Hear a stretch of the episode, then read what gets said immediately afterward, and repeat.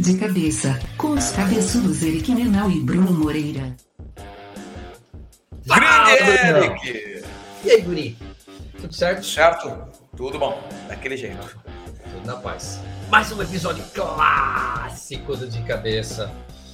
É, É as nossas verdade. pérolas nos últimos oito anos aí. Tem alguns episódios ruins pra caramba, mas tem outros que são excepcionais e são esses que a gente está escolhendo a dedo para repostar aí no nosso feed, se você não teve a chance de ouvir lá quando- no- durante a gravação original. E esse é um episódio de 2015, se eu não me engano. Então já se vão seis, sete anos aí. E 2016, acho que é. E a gente falou com o Adilson Chicória, que na época estava na IBM, né? Sobre design thinking. E foi um episódio que a gente gravou ao vivo, né? É, num, num pub que não existe mais, porque para variar em Joinville tudo fecha. né?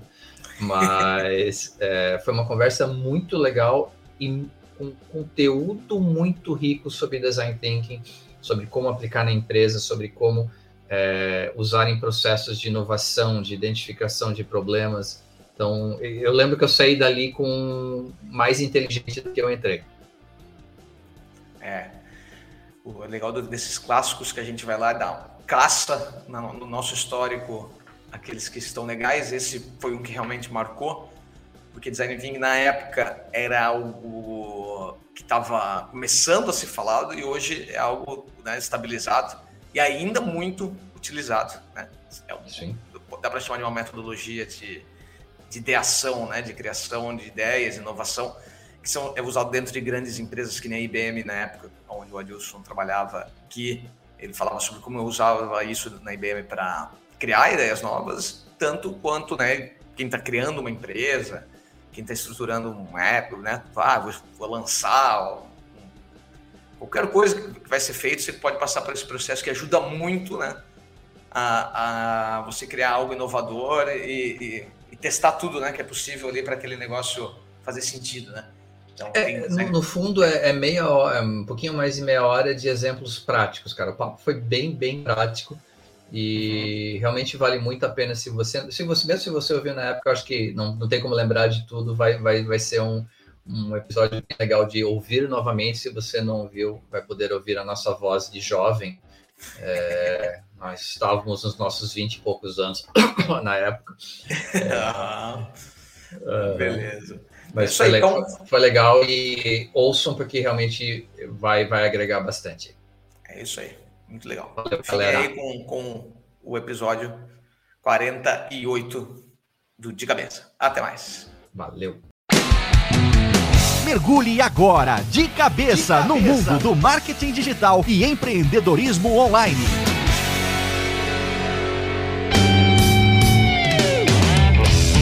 Eu sou Eric Menal. Aqui é o Bruno Moreira. E aí, Brunão? Beleza, Eric? Cara, tu não pensasse que ia me ver tão cedo, né? de frente ainda assim. Que coisa mais linda, né? É verdade, hein? E primeira vez num lugar diferente, hein, Eric? A gente fora tá no- do, do Skype, fora de gravações. A gente tá num pub, não tem cerveja ainda, ainda na mesa. Aham. Tá rolando um rock aqui no fundo, Tá né? rolando um Espero rock aqui no fundo. Tá alto o negócio.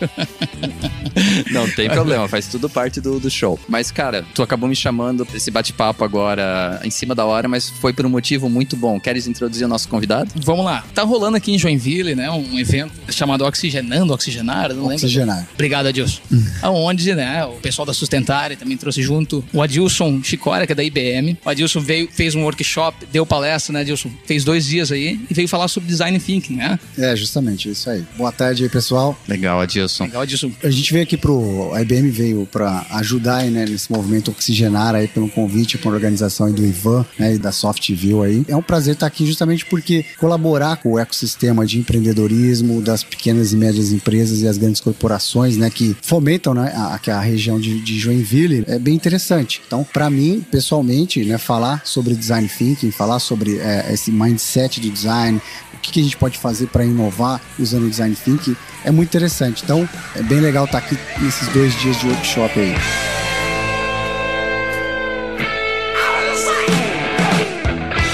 Entrando um pouquinho no, no, assunto de design thinking, o primeiro termo que me vem à cabeça é human centered, né? A coisa realmente centralizado no ser humano, na experiência do usuário. O que que, o que que essa metodologia traz de diferente do que já existia no mercado? Por que que você se aproximou tanto do design thinking? O que que te atrai nesse, nessa metodologia? É, essa questão de ser centrado no ser humano, né? O human centered, é justamente um dos pontos aí que o mercado está observando que é muito importante nesse momento, né? A gente vem de, de, de modelos, né? Baseado no que o especialista sabe. Então a gente acaba criando negócios com base no que o especialista pensa, né? Eu sei sobre o que as pessoas querem, é, eu consumo, né? Só relatórios de marketing, pesquisas de marketing e acabo criando alguma coisa que ela é baseada em hipóteses ou validações quantitativas, mais validações. O que, que o, o, o design thinking ele propõe, né? Bom, falando, trocando em miúdos, né? Falar design thinking ele acaba sendo redundante, tá? O thinking da coisa aí é justamente para a gente prestar atenção, porque quando você fala sobre design, geralmente, né, as pessoas têm uma, uma, uma noção de design em relação à estética, a, a produtos, pensar a design de industrial, né, principalmente, ou de carros, alguma coisa assim. E quando a gente fala aplicar o design para negócios, né, como que eu busco inovação utilizando a forma de pensar dos designers no negócio? Esse é um dos pontos. O design thinking ele, ele ajuda a gente através de um processo interativo, um processo ágil, que a gente traz o usuário desde o princípio, tem que entender como que o usuário enfrenta um problema, como que ele lidar com esses problemas, qual que é a jornada desse usuário até ele consumir o nosso serviço. Então, a gente vai desde o começo tendo o usuário do nosso lado, ao invés de ter alguém decidindo pelo usuário e chegar só lá no final eu liberar meu produto para o mercado e aí testar, né, o meu protótipo aí ou como se fosse um piloto. Então, o design ele faz isso de forma interativa. Desde o princípio ele traz as pessoas, os usuários, a gente descobre, a gente cria, a gente rouba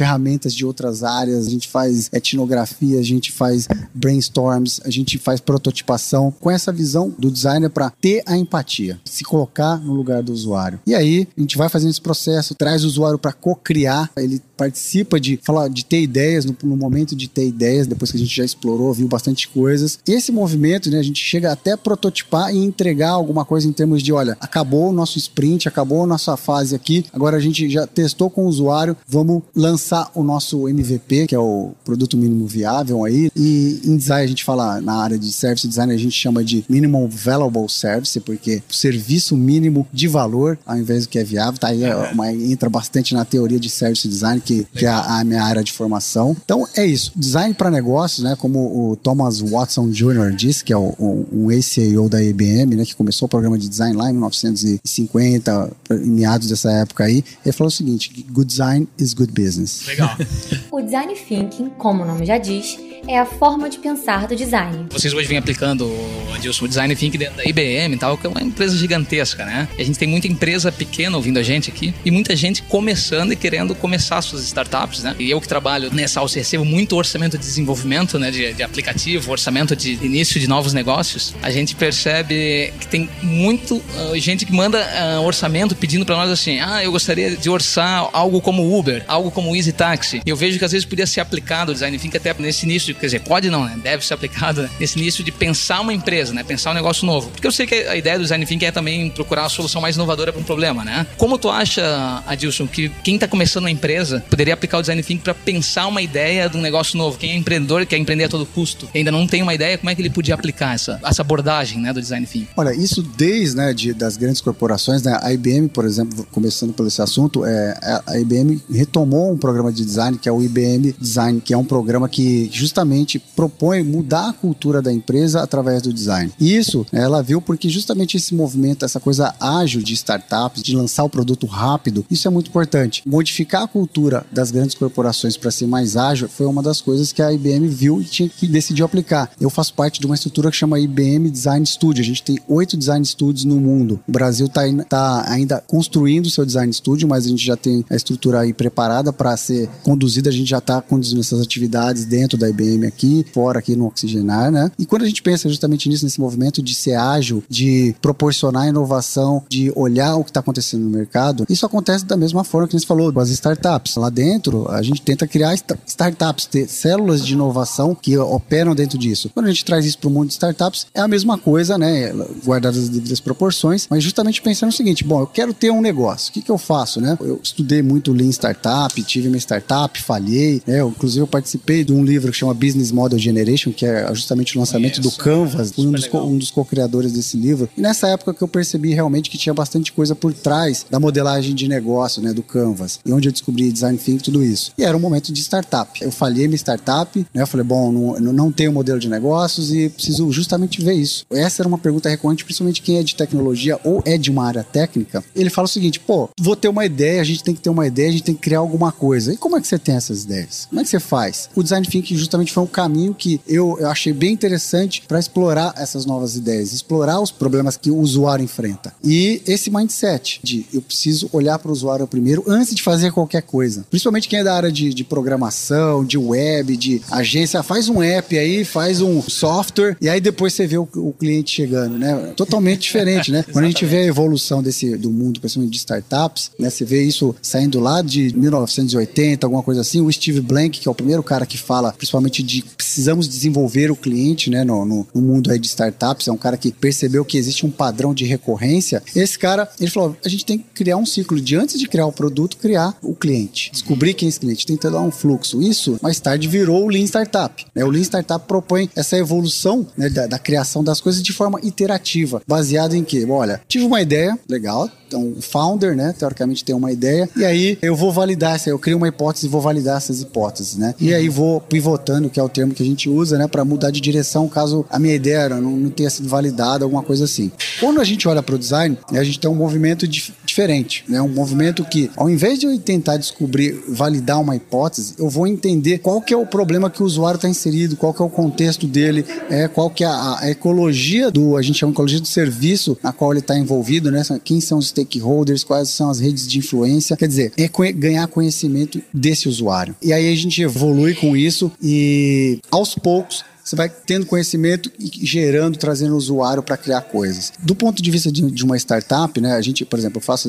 um, umas mentorias em São Paulo, lá na, em aceleradoras, faço parte da escola de inovação e serviço, que é a AZE, e lá a gente tem justamente essa mentalidade de criar startups. Primeiro, elas focam no negócio e depois a gente vai ver se, tocando em tecnologia, que essa é a vibe hoje, né, é pensar quais são os canais, o que, que a tecnologia pode ajudar a gente. É, obviamente, tecnologia está em tudo, mas isso não é o drive que vai motivar a criação da empresa, pelo menos esse tipo. A gente busca criar negócios mais conectados com o propósito das pessoas, o propósito dos founders, mas é justamente usar o design para explorar isso. E, cara, vou te falar, quando você faz isso, é muito fácil ter ideias. Porque você navega em jornadas, você navega em ferramentas, em modelos, que faz você entrar na vida do cara, né? E faz você trabalhar de forma co-criada. O time, né? O founder tem que estar tá conduzindo isso com os founders, o staff tem que estar tá fazendo isso, porque ele tem que ter o conhecimento disso tudo. E quando ele vai navegando nisso, né? A gente chama, a gente chama isso até de design sprint, né? Que é uma forma de aplicar o design thinking dentro de um time frame, né? De agile, né? O sprint sprint. Então você define lá, hoje a gente faz sprints lá em São Paulo de cinco dias. O Google Ventures faz de, de quatro dias, uma semana só. A gente faz de semana, em, em dias separados, porque a gente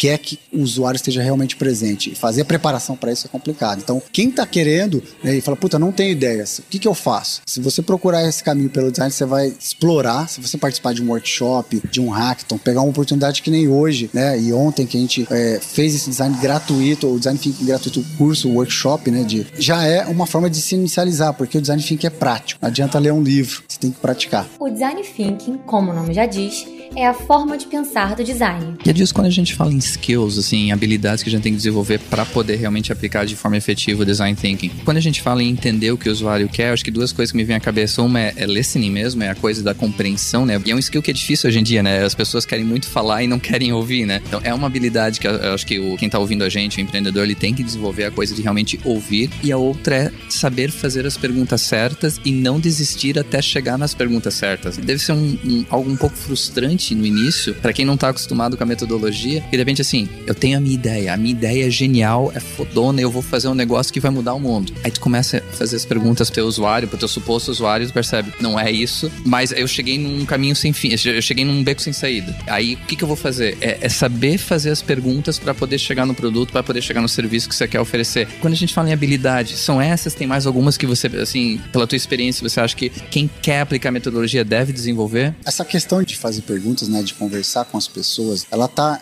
intrinsecamente ligada à empatia. A empatia, esse é um, é um exercício, a gente fala, parece que às vezes é fácil se colocar no lugar das outras pessoas, mas não é. A gente não consegue, na verdade. A gente tenta ter a perspectiva do usuário, né? A gente tem que ter essa visão empática ao longo do processo e isso não, simplesmente não é um skill que você desenvolve aqui de uma hora para outra. Você tem que praticar realmente. Uma conversa com o usuário, uma entrevista, né, é, em relação a, a, perguntas, por exemplo, quando você faz isso, a gente né, puxa lá da etnografia, que é justamente essa técnica de entrevistar as pessoas e né, vem lá de antropologia, sociologia, muito utilizado, né, só com fins diferentes. No design você tem um frame, você tem um problema. Então você tem que trabalhar a etnografia dentro desse programa, desse, desse problema. Ponto é, realmente eu não faço perguntas fechadas. Esse é a regra. Eu sei o que eu quero saber, eu preparei minha entrevista, quer dizer, eu sei mais ou menos como está o problema. Não sei que for a sua primeira entrevista de 15 minutos, você está sondando, você está lá mapeando. Depois você vai começar a perceber as áreas de problema e vai conversar em torno delas. Lógico, você tem que ouvir você vai fazer perguntas de que abertas, né? Vai estabelecer aquele contato inicial que a gente chama de é, se você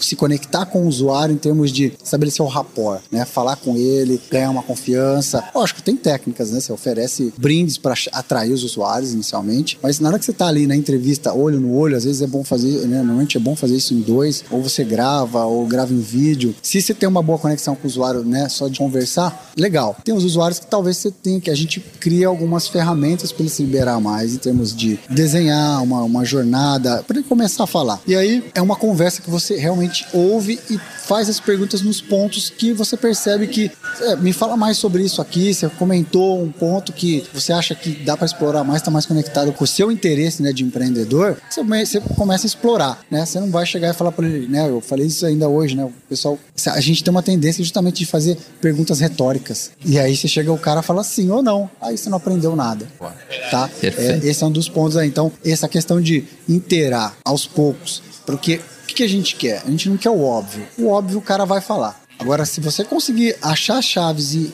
para descer, né, sair da superfície, você vai encontrar os drives que motivam as pessoas né, a enfrentar os problemas e aí, e aí você começa a achar um terreno interessante, porque é o terreno que motiva o cara e você tá num passo à frente na hora de criar. Então, é bem isso. Será que tu consegue falar de algum caso rápido, assim, um case que vocês tenham usado tanto na IBM ou alguma coisa que tu saiba de mercado mesmo, onde vocês tenham aplicado o design thinking e, e tenha mudado, assim, um, às vezes o rumo de uma empresa ou o rumo de um, de um produto, de negócio, de lançamento? É, tem um, tem um case muito interessante. Eu uso ele justamente porque ele é bem assim, é, é uma forma, é difícil às vezes você vender, né, o design thinking, como qualquer outra coisa que é difícil às vezes explicar, né?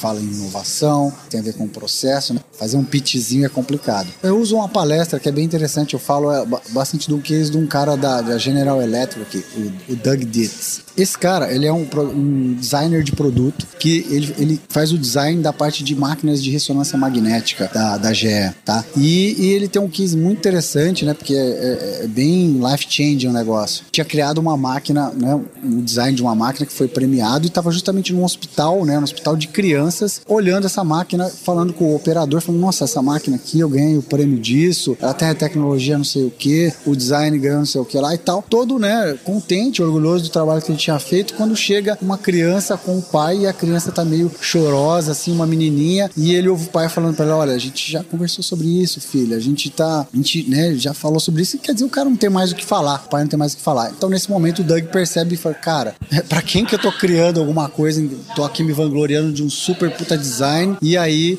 não tô criando, não, tô resolvendo esse problema, tô, tem uma criança aqui que tá sofrendo, e aí ele sabe, descobre que tem um universo, porque quando uma criança não consegue fazer um exame desse, porque ela tem que ficar imóvel, é, tem um barulho absurdo ali na, na, na, ressonância magnética, que tudo é diferente. A, a, criança chega ali, ela fala: Nossa, o cheiro não é o cheiro da minha casa, não é o cheiro do meu pijama, não é o meu pijama, não é a minha roupinha. Ela tá é entrando é minha... num buraco ainda, é, né? Com um barulhão. Justamente, é, não é minha mãe que tá aqui, eu não conheço essa pessoa, eu não posso me mexer. O que acontece, né? A pessoa, ela entra em pânico, a criança tem que ser sedada. Isso implica, né, do ponto de vista né, de, de risco de vida. Sim, para criança, criança, anestesia é né, o principal. E do ponto de vista de negócio, muito mais tempo para chamar um especialista de anestesia, até as coisas andarem, demora muito mais o processo. Então é muito mais custos mesmo, né? Os outros atrasa toda o pipeline de outros clientes que vão ser atendidos. Então, quando o Doug viu isso, realmente ele ficou assim, acabado, porque imagina se terminar um fluxo de desenvolvimento de um produto e ver que, que você não resolveu um, um problema ali, você nem sabia do problema, né?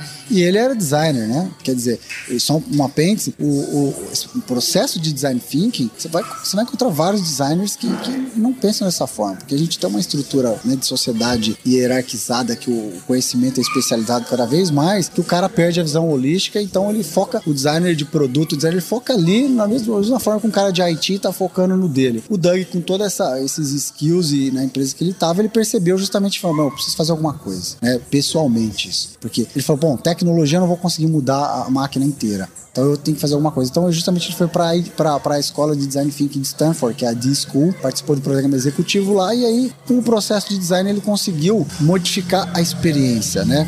Lógico falando aqui, mas se vocês procurarem na internet alguma coisa aí, vocês vão ver exatamente o case do Doug Ditz, que é o quê? Mostrar que o processo de conviver com as crianças um tempo, fazer, trabalhar com elas, brincar no chão com elas, desenhar, ele conseguiu fazer várias prototipações do universo das crianças. Ele foi no, no, no- no hospital de, hospital não, no museu de crianças para ver como elas interagiam com os brinquedos, a altura, né, como que era o mundo dessas crianças. É entender justamente para passar então com a equipe dele, junto que fazia parte da equipe dele, o cara que operava a máquina, pessoal do hospital, os stakeholders, enfermeiros, a equipe de designers, né? E aí eles criaram justamente né, um, um negócio, né, desde a prototipação, né, lá no hospital, você vê várias fotos lá, tem um vídeo também que você pode procurar no YouTube, né? O pessoal pode disponibilizar aí ao podcast depois, que é justamente mostrar como aos poucos no processo de design ele foi prototipando, você entra na, na sala de prototipação, ela tá cheio de pelão em cima do, do- da máquina de ressonância magnética, simulando plantas com desenhos, uma boneca, o operador ali com uma roupa diferente Um e tal ambiente infantil mesmo, É. né, de- na prototipação. Até que ele chega na entrega, né? Na, na apresentação, esse é o clímax, né? Você olha ali é o contraste, mostra aquela máquina toda branca, asséptica do começo, né? Totalmente tecnológica, né? Parece que o cara tá lá na, na- na- entrando lá no, no, num filme do Star Wars, aquelas cenas de, né, que tem o. O cara tá lá no, no- num planeta, lá, nem, até esqueci o nome agora, mas seria legal lembrar o nome se fosse o caso. A gente vai receber e-mails de ódio agora dos fãs do Star Wars. Porra, rapaz, eu, eu esqueci lá o nome, mas daqui a pouco eu lembro. Mas foi lá onde que os caras fizeram os clones, tá? Manja. E aí, e aí, praticamente aquela situação, e aí você olha a série criada que chama Adventure Series, que a criança não foi criada, não foi modificada a sua máquina, foi, foi criada uma experiência, né?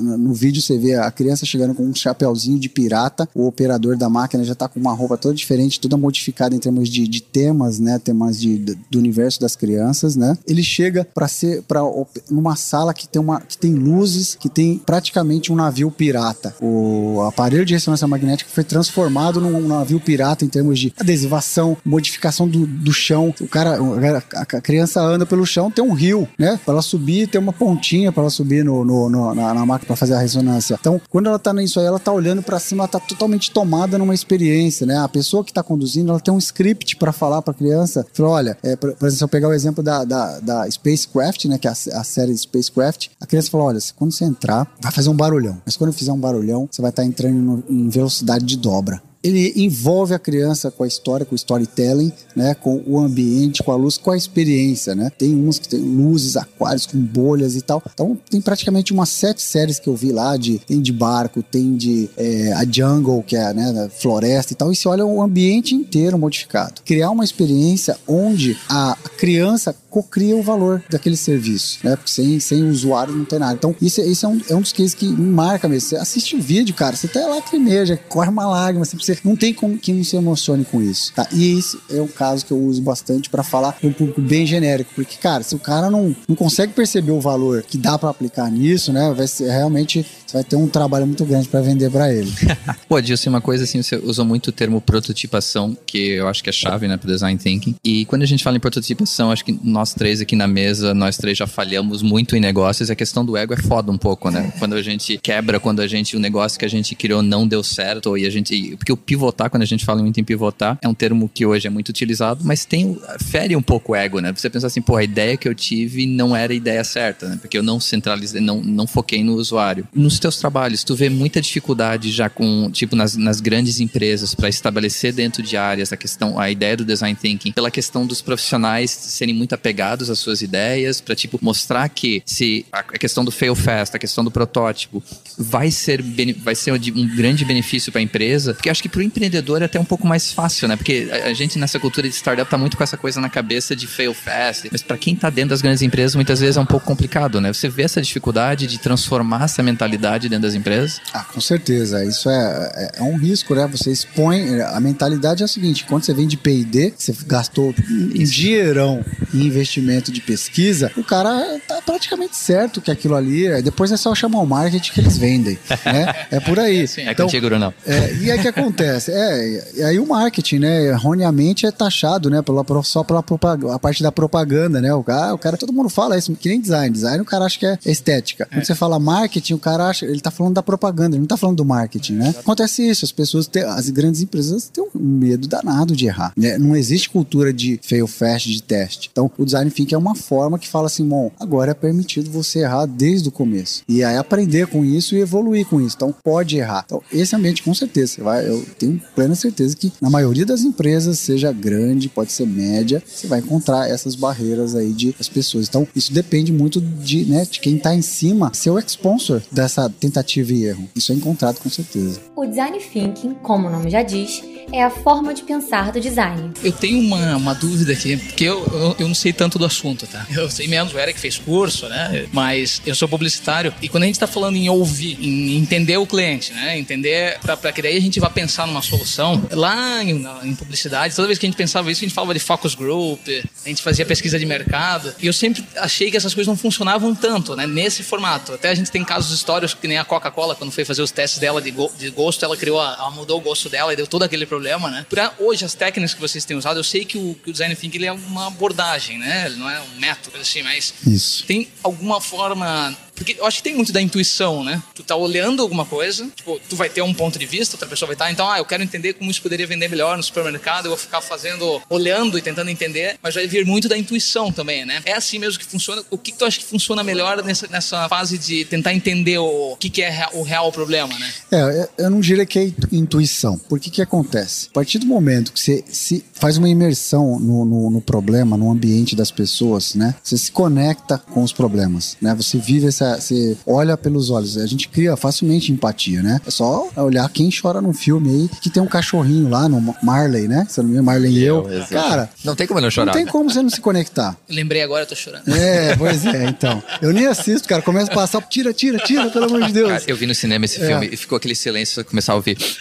Não, não, pô. Um dia, não, agora não. Não posso assistir Marley hoje, não dá. Eu preciso, eu preciso estar up. É. Justamente por quê? Porque é muito fácil se conectar, né? Com, com, com a, com a dor dos outros quando você tá de espectador, né? Então, essa conexão, eu não diria que é intuição, mas é o que? É, é a sua conexão, é a sua ligação com o problema, é a sua ligação com o mindset. Quando cada vez mais você explora, né? É, hoje a gente fez isso desde cedo, né? Por exemplo, você começa a explorar, você começa a falar sobre assuntos, você começa a pesquisar, contar a história, né? Principalmente a gente usa muito storytelling no design, porque se eu saio para pesquisar, faço a pesquisa, eu tenho que justamente fazer o que você falou, o ponto de vista. A partir do momento que eu verbalizo isso, passo a história, eu vai verbalizei e contei uma história para as outras pessoas, é o meu ponto de vista, né? Elas vão fazer a mesma coisa no meu time e a gente vai trocando. Então, cara, você tá imerso, né, no mindset das pessoas, na cabeça das pessoas, vamos falar assim. É ponto de vista, claro. A qualidade do seu design depende do designer também. Lógico, eu tô falando de designer não, né? Não é designer tá exatamente, porque é um negócio multidisciplinar, é o time, não é um método, como você falou, né? É uma forma de se trabalhar que o principal é a empatia.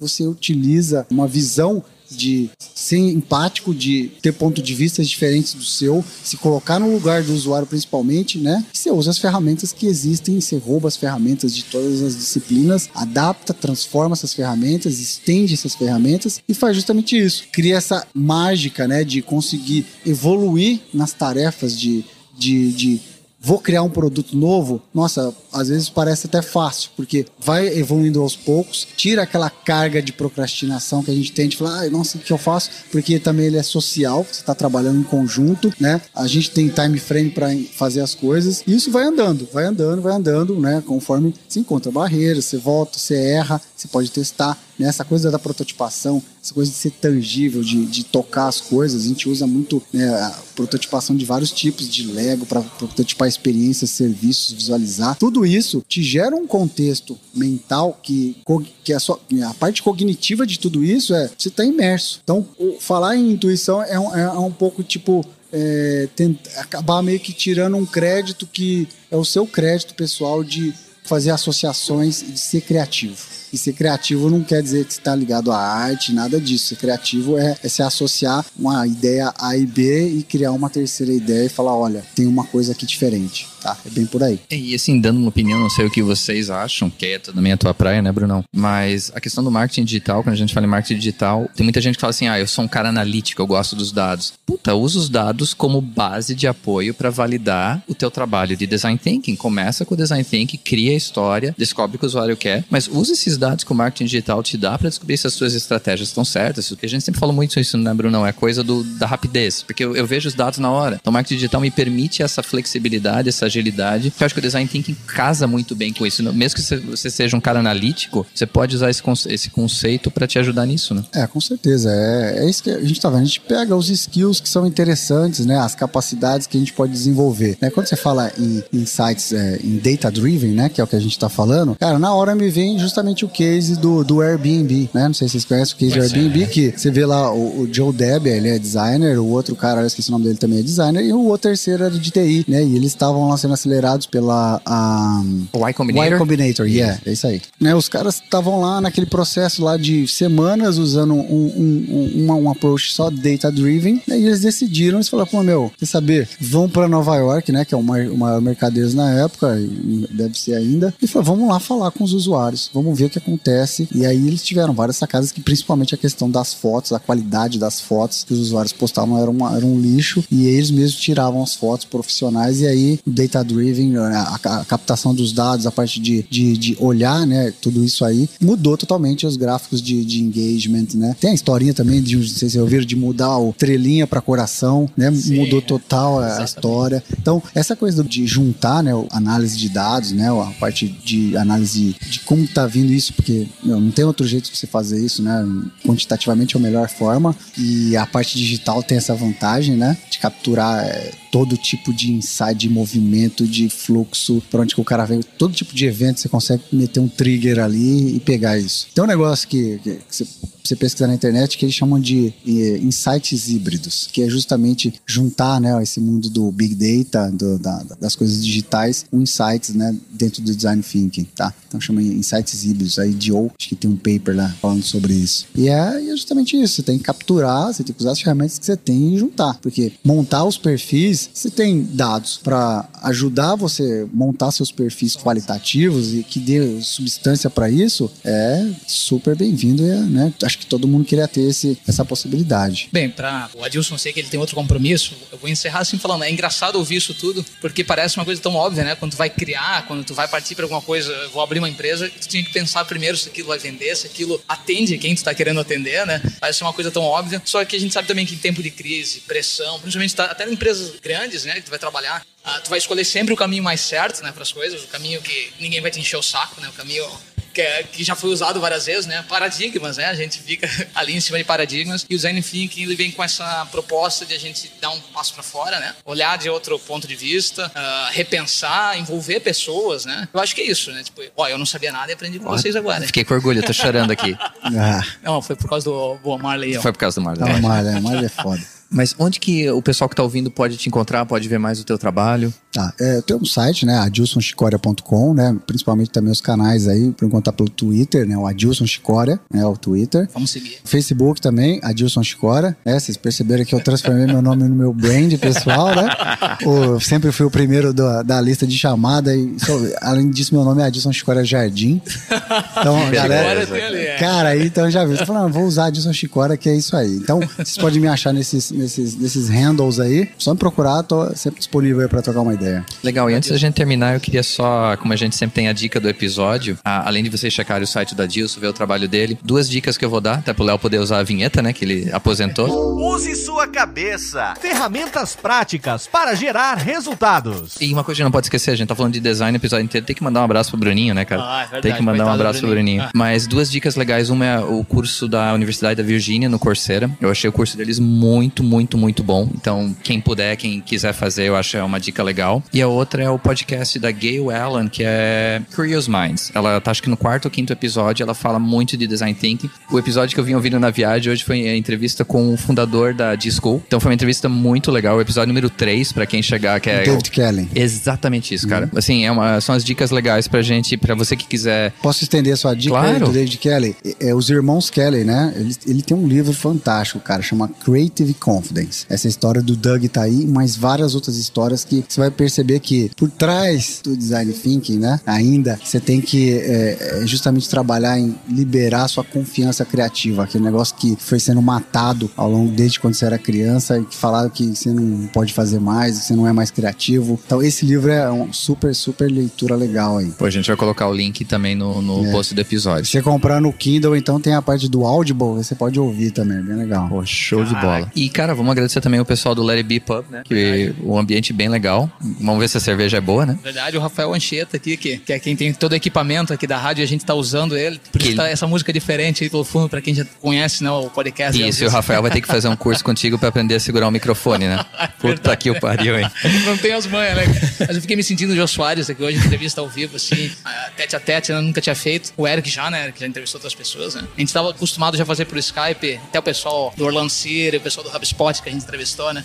Bem legal. Adilson, obrigado pela tua disponibilidade. Cara, que obrigado agradeço. na correria aí falando o mesmo assunto todo o tempo inteiro aqui. mas Obrigado por, pelo teu tempo. Tranquilo, obrigado, eu que agradeço. Um abraço aí a todo mundo. Pessoal, grande abraço, até a Um próxima. abraço, até mais. Tchau, tchau.